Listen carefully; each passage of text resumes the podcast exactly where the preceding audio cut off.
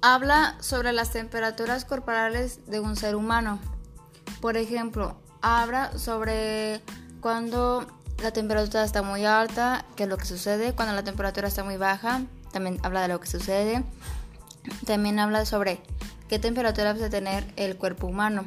La temperatura de un cuerpo humano debe ser normalmente de 37 grados Celsius, pero varía durante el día y durante la noche.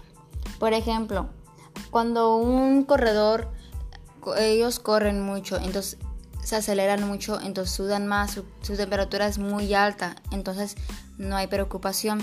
Pero la temperatura no debe ser muy alta de un ser humano porque trae consecuencias.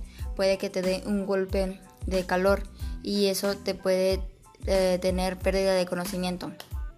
También habla cuando la, la temperatura del ser humano está muy baja, también eh, eso provoca daños. Por ejemplo, cuando la temperatura está muy alta, dice que tienen que echarlo en, una tina con agua super helada, por lo mismo de que su piel se seca y, deja de sudar y su respiración es muy lenta.